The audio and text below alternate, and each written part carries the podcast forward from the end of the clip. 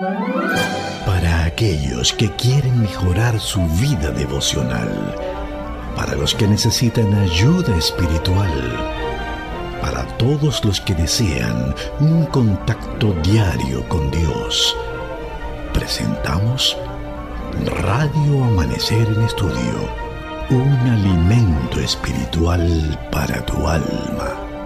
Con nosotros, el conductor de esta entrega, Pastor Juan Francisco Scroggins. Apreciados amigos, queridos oyentes de Radio Amanecer, gracias por estar con nosotros en esta hora. Damos la bienvenida cordial y afectuosa a nuestra entrega de Radio Amanecer en Estudio. Seguimos analizando la palabra de Dios desde la guía de estudio que estamos eh, realizando durante todo el trimestre. Un estudio bien profundo acerca de la carta a los hebreos. Y qué bueno es saber que Dios está al frente mediante el Espíritu Santo para establecer los puntos bien importantes y claros que estudiamos para nuestro crecimiento espiritual. Hoy tendremos un tema muy interesante, entrar en su reposo. Es el tema que estaremos viendo en este día, por lo que hacemos un llamado de inmediato para que traiga su guía de estudio, Biblia en mano, y bajo la dirección del Espíritu Santo estaremos compartiendo con ustedes este fragmento de la semana. Entrar en su reposo es el tema para el día de hoy. Aquí en cabina saludamos como siempre de manera cordial y afectuosa pastor Domingo Guzmán, quien está con nosotros haciendo los comentarios a estas lecciones. Muchas bendiciones, pastor Guzmán. Muchas gracias, Pastor Scrogin. Saludamos con mucho aprecio, con mucho cariño a todos los amigos que se unen a nosotros a través de Radio Amanecer Internacional en este espacio Radio Amanecer en Estudio. Es un privilegio que Dios nos da el que podamos compartir las enseñanzas de la palabra de Dios con esta guía de estudio para este trimestre en estos últimos días el mensaje de Hebreos. La carta del apóstol Pablo a los Hebreos, creemos firmemente nosotros, aunque algunos eruditos eh, prefieren quedar con la idea de que la carta a los hebreos no define quién la escribe, pero nosotros entendemos, gracias a la riqueza literaria y al estilo literario de esta carta, y sobre todo a las referencias que se hacen en diferentes partes de la carta, que el apóstol Pablo es el autor de la misma. Y por esta razón nosotros nos referimos a la carta como la carta del apóstol Pablo a los hebreos. Nosotros en esta semana estamos estudiando básicamente un tema, Jesús el dador del descanso, y en el día de hoy estamos entrando en la lección titulada Entrar en su reposo. Entrar en su reposo. Esta semana el texto de memoria bastante breve y fácil de memorizar. Por tanto, queda un reposo para el pueblo de Dios.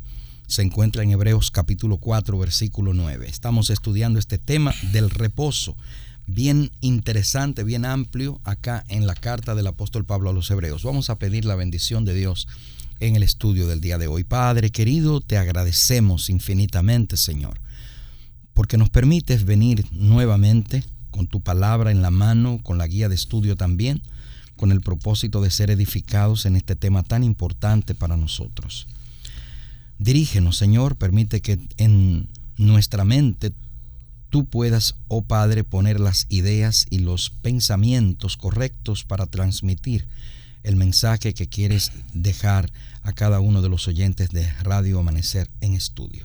En el nombre de Jesús lo pedimos. Amén. Amén.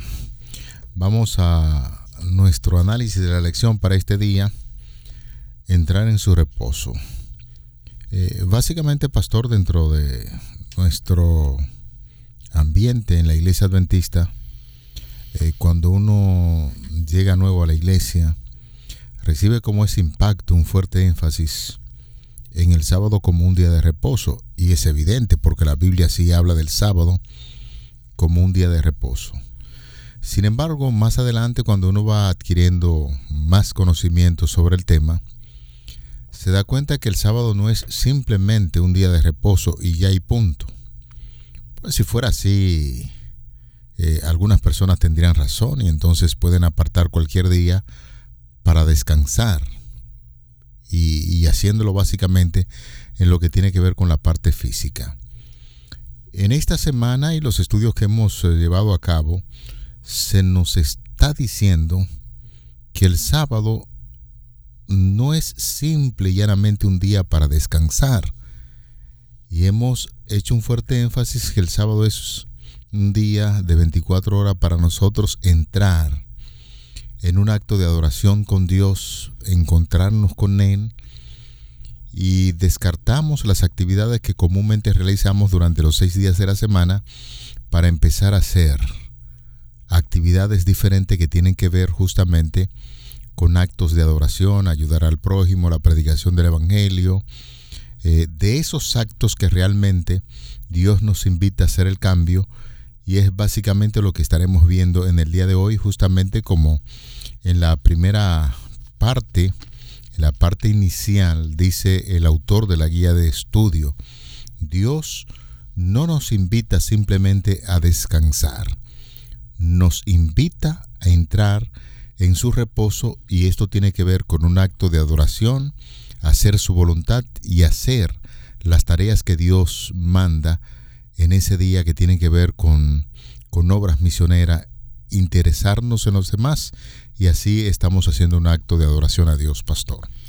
Así es, pastor Scrogin, y usted señalaba muy atinadamente la perspectiva adventista del reposo en la Biblia, una perspectiva que está ligada de forma directa al tema de la adoración. De paso, yo quisiera hacer eh, referencia al hecho mismo de la palabra adorar. La palabra adorar en nuestro idioma español, lógicamente debo decirlo así, está compuesta de dos palabras, de dos palabras. La palabra adorar tiene la primera parte de la palabra que son las letras A y D, que juntas sonarían como ad. Ad es un sufijo que en el español significa juntar. Es como pegar algo, ¿no? Y la otra parte de la palabra adorar es precisamente el verbo orar. Entonces, cuando usted junta la palabra, la palabra adorar, si usted la junta, dice adorar, pero si la divide en su sentido, significaría orar juntos. Mire qué interesante. Entonces, el hecho de adorar eh, es muy relativo, muy, ah, muy significativo ¿no? a la hora de poder comprender el mensaje del descanso al cual Dios quiere que nosotros entremos. El descanso no es simplemente, como usted apuntaba, un cese de actividades, porque eso usted lo hace cualquier día. Usted puede cesar y reposar en cualquier momento. Mm, mm, Por lo tanto, el reposo al que, al que se hace referencia de entrar en el reposo de Dios no es meramente un cese de actividades, porque eso usted lo puede hacer en cualquier momento. Y que incluso, pastor, el sábado tampoco hay un cese de actividades, porque el sábado entonces nosotros entramos a un trabajo, pero en el Señor. Exacto, y ahí voy, ese es el punto. Precisamente, a la mente nos puede llegar la idea, eh, reposar, bueno, dejar de hacer cosas. El detalle es que ese detener ese pararse de obrar, no es esencialmente a lo que se refiere el reposo en el, en el caso del Señor. Cuando vamos al libro de Apocalipsis, en el capítulo 12, los versículos 6 en adelante, encontramos los mensajes de los tres ángeles. El mensaje del primer ángel, si usted se detiene y lo analiza, dice, en medio del cielo vi volar otro ángel que tenía el Evangelio eterno para predicarlo a todos los habitantes de la tierra, a toda nación, tribu, lengua y pueblo. Decía a gran voz, temed a Dios y dadle gloria, porque la hora de su juicio ha llegado, y adorad a aquel que hizo el cielo, la tierra, el mar y las fuentes de las aguas. Entonces fíjese, la adoración está ligada a la creación, a aquel que hizo el cielo, la tierra, el mar y las fuentes de las aguas. La adoración está ligada a la creación. Por lo tanto, el hecho de que entremos en un reposo con Dios en primer plano denota el deseo que tengo yo como ser humano de reconocer a Dios como el creador, en primer plano. En segundo lugar, de pasar un tiempo con Él. Y en tercer lugar, me permite también estrechar esa relación, esa comunión con el Dios al cual yo como adorador sirvo. Entonces, entrar en el reposo es más que reconocer mi dependencia de Dios, reconocer que Él es el creador y a la vez que yo deseo tener comunión con Él. Es muy relevante entonces la manera en la que Dios describe el reposo en la Biblia. Y Pablo está haciendo una serie de referencias muy marcadas en esto cuando usted va a la carta a los hebreos y se encuentra con textos como eh, los que el apóstol Pablo presenta allí en el capítulo 3, verso 11. Por ejemplo, Pablo está llamando la atención a por qué razón el Señor dice, por tanto juré en mi ira, no entrarán en mi reposo. Eh, pero ¿cómo es esto de que no van a entrar en su reposo? ¿Cómo es eso? Entonces el hecho es que quien desobedece no puede entrar en el reposo. Quien no hace la voluntad de Dios no puede entrar en el reposo, porque entrar en el reposo de Dios no es, no es meramente dejar de hacer algún trabajo, sino como usted apuntaba, es comenzar a hacer otro tipo de trabajo. Eh, en ese pasaje que usted acaba de citar, hay una idea bien clara eh, de no entrar en el reposo pero se está refiriendo dentro de un contexto que ya conocemos muy bien. Cuando el pueblo estaba a punto de, entrar a la tierra de, Canaán, la tierra eh, en la Canaán terrenal, pero no es solamente entrar, porque de entrar ellos entraron. Ahora, mantenerse haciendo la voluntad de Dios y obedeciendo a Dios en la tierra que ellos estaban entrando, eso significaba entrar en ese reposo. Y aquí parece ser, pastor, que el apóstol Pablo también está haciendo, como extrapolando esa idea para aplicarla a su tiempo y decir que para entrar en ese verdadero reposo de Dios no es simplemente un reconocimiento de que hay que obedecer, sino mantenerse siempre obedeciendo al pacto que Dios ha establecido con su pueblo para que se pueda disfrutar plenamente de ese reposo divino que tenemos en el Señor. Así es, el pecado lleva al ser humano a un accionar sin sentido. Así es. El pecado mantiene al ser humano ocupado. El pecado mantiene al ser humano fuera del alcance incluso de sí mismo. Porque en el momento en que el ser humano eh, se da cuenta de lo enredado que está en la vida, de manera natural ansía buscar paz, tranquilidad. Fíjense que uno de, las, de, las, de los elementos más apreciados por la gente es precisamente la paz. Noten cómo Jesús nos, nos dice, mi paz os dejo, mi paz os doy, no como el mundo la da. Porque hay una idea del mundo de paz y mucho de, de esa idea de paz mundana, secular, se centra en, estar en cierto nivel de comodidad, en cierto nivel de posesión, de irse por allá a una casa grande con piscina y estar tirado en la piscina descansando. Es la idea de reposo que mucha gente tiene. El detalle es que para poder de manera secular llegar a esos niveles, usted en el camino va a perder la paz. Y usted sin paz, usted no va a disfrutar de nada. Por eso es necesario estar, tal como el apóstol Pablo lo indica, en paz con Dios. Y a ese reposo, vamos a decir conceptualmente, es al que Dios quiere que nosotros entremos.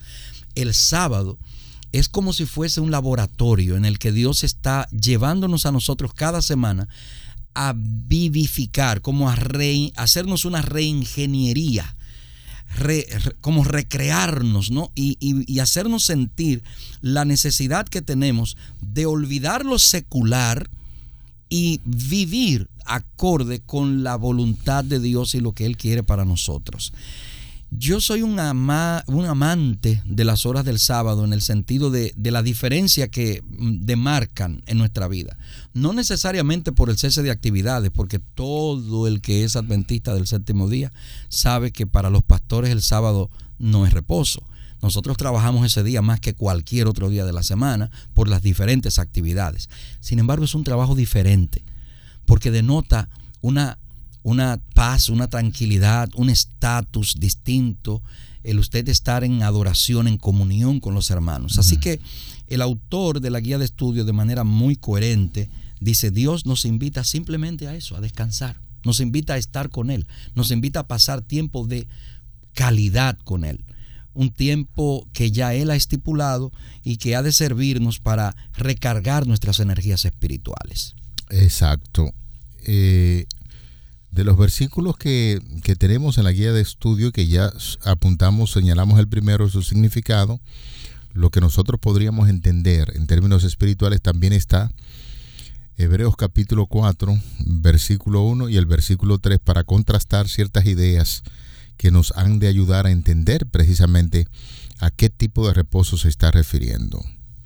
Un reposo que tenemos cuando entramos en el Señor, pero ese reposo, ya entrado en el Señor, nos invita a obedecer, ser obedientes, y hemos enfatizado aquí en Radio Amanecer en Estudio que eso implica la observancia de los mandamientos de Dios en los cuales está incluido el sábado. Versículo 1 del capítulo 4. Temamos pues no sea que permaneciendo aún la promesa de entrar en ese reposo, algunos de vosotros parezca no haberlo alcanzado. ¿Por qué? Porque sencillamente no están reconociendo esto. Hay que obedecer a Dios. Versículo 3. Pero los que hemos creído estamos en el reposo, de la manera que dijo, por tanto juré mi ira, no entrarán en mi reposo aunque las obras suyas estaban acabadas desde la fundación del mundo. Aquí, pastor, como bien usted señalaba ahí en Apocalipsis capítulo 14, Juan hace una relación de ese mensaje con la creación y dentro de la creación encontramos ahí ese cuarto mandamiento, lo que el apóstol Pablo en Hebreo 4.3 está diciendo.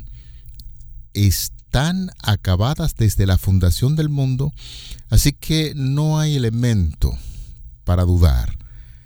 El reposo divino, entrar con el Señor en la salvación, la redención, eso implica también que los mandamientos deben ser obedecidos, como Pablo lo relaciona desde la fundación del mundo. Cuando hablamos de la fundación del mundo, estamos hablando de la creación. Así es.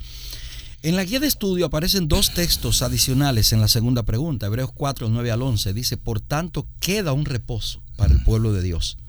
Porque el que ha entrado en su reposo también ha reposado de sus obras como Dios de la suya. Procuremos pues entrar en aquel reposo para que ninguno caiga en semejante ejemplo de desobediencia. Y Hebreos 4, 16 que dice, acerquémonos pues confiadamente al trono de la gracia para alcanzar misericordia y hallar gracia para el oportuno socorro. Yo quiero detenerme en estos dos versículos a la luz del comentario que hace el autor de la lección en este día. El descanso sabático celebra el hecho de que Dios terminó o concluyó su obra en la creación, en la redención y asimismo en la intronización de Jesús en el templo celestial, o sea, en el santuario celestial celebra que Él terminó de ofrecer un sacrificio perfecto por nuestra salvación. Así que Dios descansa solamente cuando ha conseguido qué cosa? Nuestro bienestar. Y entonces en las tres etapas el Señor da, un, da un, ejemplo, digamos así, de descanso. Pero aquí se ve, pastor, como una estructura. Una estructura. Una estructura de, del descanso, que tiene que ver con la redención, la creación y en el templo celestial. Exacto. Es decir, la intronización. Exacto. Ahí hay una estructura que nos habla acerca de un verdadero descanso. Exacto. Entonces, eso nos dice a nosotros cómo es que el descanso tiene como sentido. Dios descansa solamente cuando ha conseguido nuestro bienestar. Nuestro bienestar. En la creación, Dios descansó cuando terminó la creación del mundo, para nuestro bien, ¿no? Más adelante Dios descansa en el templo después de completarse la conquista de la tierra que le había prometido a Abraham a través de las victorias de David y de los hijos de Israel. Vivían seguros. Y podemos darnos cuenta también que Dios manda construir una casa solamente para él después de haber completado esa obra. Ahora, el reposo definitivo que Dios nos promete es el nuevo mundo que Él creará para nosotros después de que finalmente termine el gran conflicto. Hebreos nos hace referencia a ese mundo como esa ciudad cuyo arquitecto y constructor es Dios y como una patria celestial. Eh, es, es, la restauración de ese reino de gloria y de honra al cual Dios quiere que nosotros estemos eh, o en el cual Dios quiere que nosotros estemos y que quiere que nosotros seamos partícipes en ese reposo de, Él, ¿no? En ese reposo. Así que no es solamente una tierra eh, perfecta donde tendremos paz y estaremos bien ahí, sino un reposo que será tal cual lo eh, representa el sábado semanal aquí, cada semana. El sábado no es un día más. Por eso es, nosotros enfatizamos el hecho de que guardar el sábado no es simplemente dejar de hacer cosas. Guardar el sábado es practicar cómo será la vida por la eternidad junto al Señor. El Señor nos invita cada semana como a tener ese, ese entrenamiento de cómo será la vida con Él por la eternidad.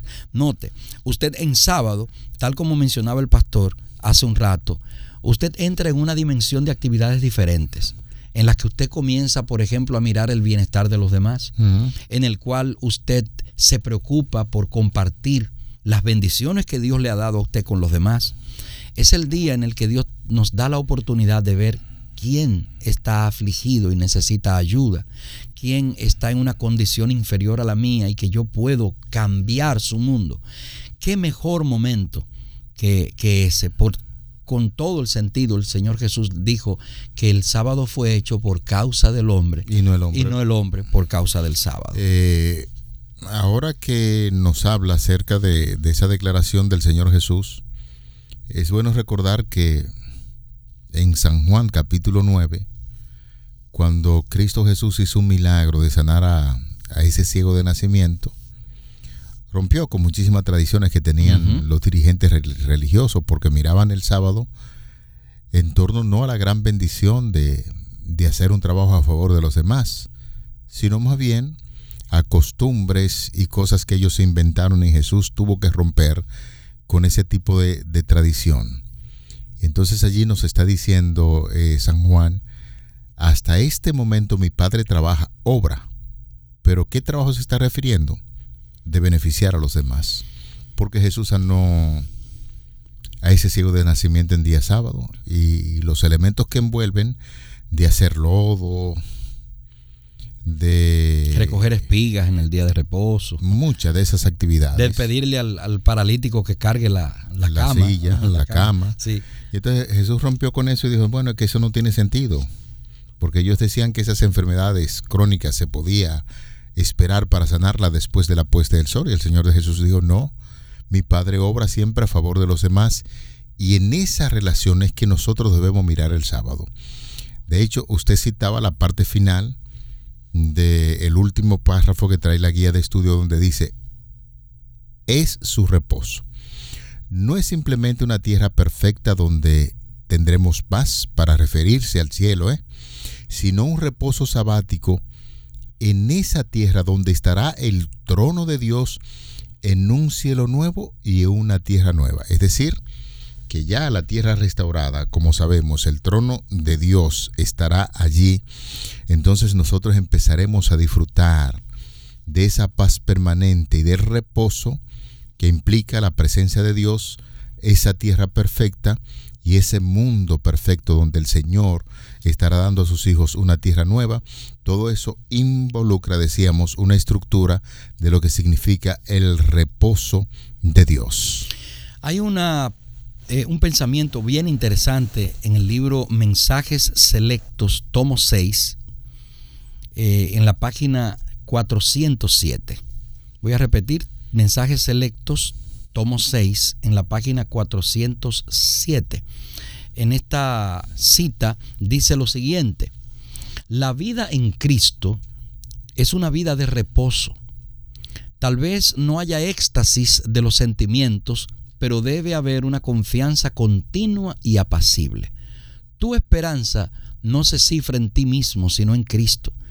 Tu debilidad está unida a su fuerza, tu ignorancia a su sabiduría, tu fragilidad a su eterno poder. Y voy a la última parte que dice, reposemos en Dios, Él puede guardar lo que hemos confiado, lo que le hemos confiado.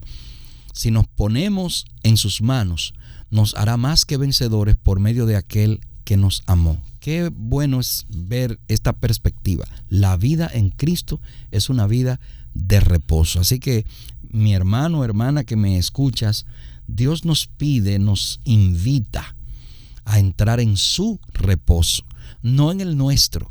El reposo nuestro a veces está lleno de, eh, de muchas imperfecciones. Y cuando creemos que estamos eh, en el momento del reposo, eh, secularmente hablando, terminamos peor. me viene a la mente uno de esos poemas lindísimos de Enrique Rambal, donde él hablaba acerca del tiempo de, pasar vacaciones, ¿no?